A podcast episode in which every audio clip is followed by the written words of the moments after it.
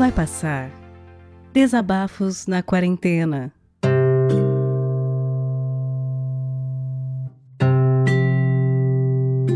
Oi, eu me chamo Carlos Alberto, eu sou jornalista e produtor audiovisual independente.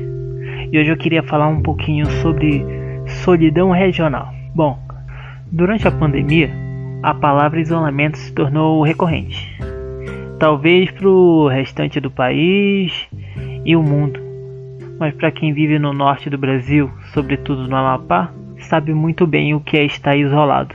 E para quem não está entendendo muito bem sobre o que eu estou falando, eu queria contextualizar. No dia 3 de novembro, depois de uma tempestade bizarra, um raio causou incêndio numa subestação de energia localizada na zona norte de Macapá, capital do estado. E essa subestação é responsável pelo fornecimento de energia elétrica de cerca de 90% do estado, o que corresponde a 13 dos 16 municípios do Amapá. Bom, até a data dessa gravação, dia 9 de novembro, a situação não foi 100% solucionada. Então imagine, mais de seis dias de completo caos.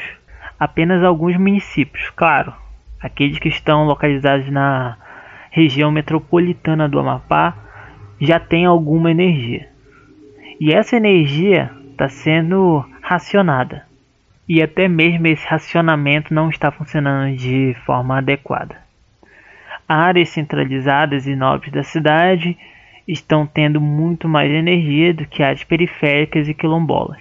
De acordo com relatos de moradores, em algumas áreas quilombolas, essa energia nunca chegou lá desde o incidente no dia 3. Agora imagine essa situação sem energia elétrica, com pouco sinal ou sem nenhum sinal de internet e de telefonia, água escassa, comida estragando, não podendo pagar no cartão, não podendo sacar dinheiro, filas enormes para itens básicos, gasolina, alimentação e até mesmo água potável.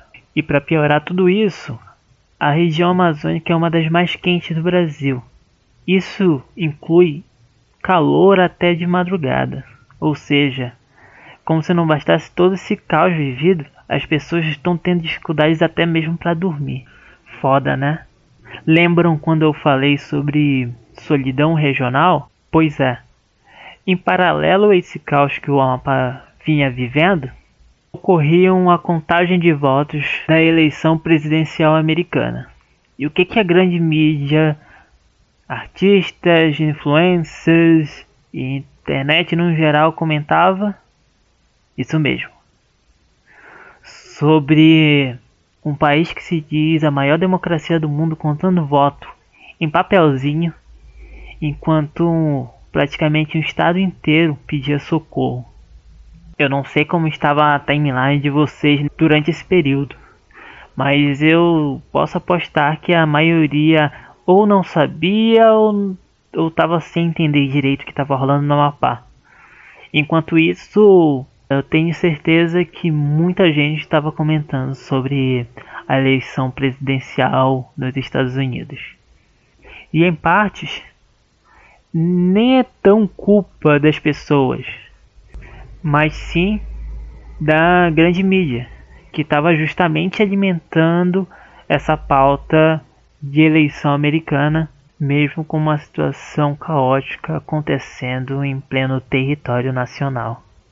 A solidão está aí, porque se esse assunto alguma hora teve mais destaque, foi justamente porque as pessoas do Amapá, as pessoas que ainda tinham alguma internet, algum sinal, estavam gritando desesperadas, filmando, tirando fotos, fazendo relatos enquanto as pessoas também do norte, de outros estados ou mesmo amapaenses que estão em outras regiões do país estão fazendo essa campanha, levantando hashtags e gritando para as paredes.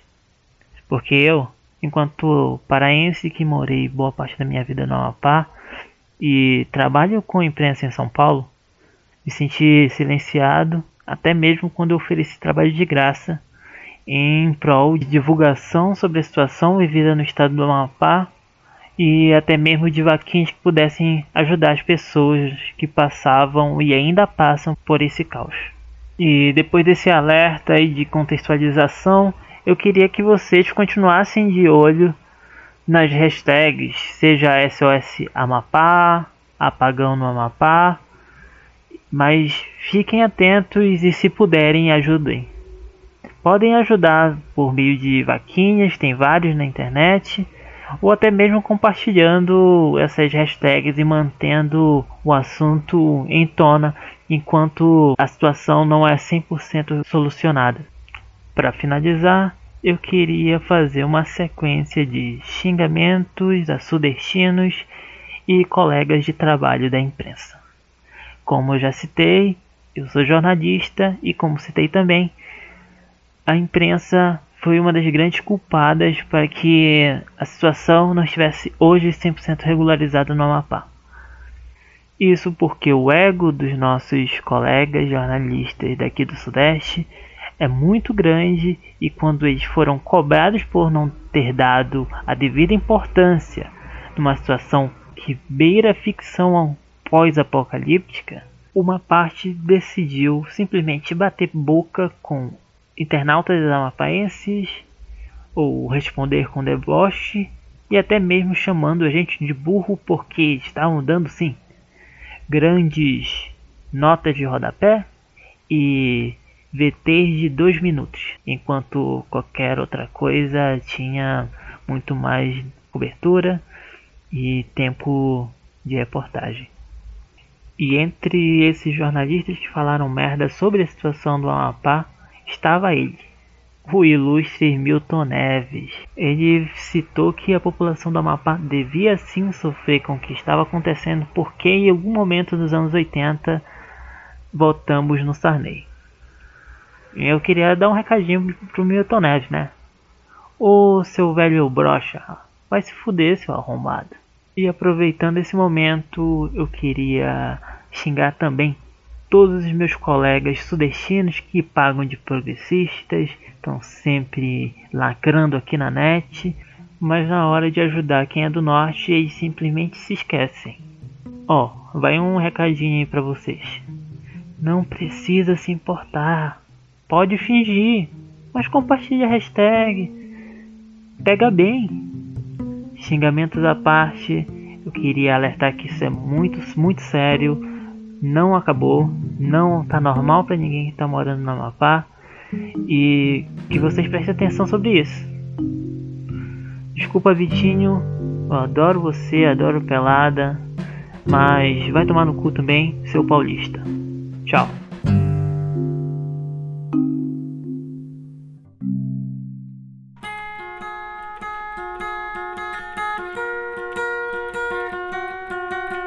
Vai Passar Desabafos na Quarentena é um podcast colaborativo. O que quer dizer que você pode participar também. Se você tem um microfone legal, se você tem algo a dizer, entre em contato através do e-mail vaipassarpodcast@gmail.com. O que eu vou te pedir é que o conteúdo tenha cerca de 10, no máximo 15 minutos de duração e que seja enviado já editado. A gente vai ouvir o que você enviou, a gente vai trocar uma ideia com você. Se a gente achar que está numa qualidade legal e o conteúdo é positivo, tá dentro. Rola uma revisão, só para garantir que nenhum engraçadinho vai mandar alguma coisa completamente bizarra e errada para a gente colocar aqui no feed do podcast. A partir daí, a gente vai pegar o conteúdo que você enviar, vai adicionar as vinhetas de abertura e de encerramento e vai publicar aqui no feed do Vai Passar. Esse projeto colaborativo é para que você, ouvinte, e você, produtor, se abracem nesse momento de isolamento. Esse projeto não tem e nem vai ter fins lucrativos e depende de você para continuar. Colabore com a gente enviando seus áudios e também divulgando o podcast para os seus amigos. Confia, vai passar e vai passar logo. É só a gente ficar em casa e fazer a nossa parte.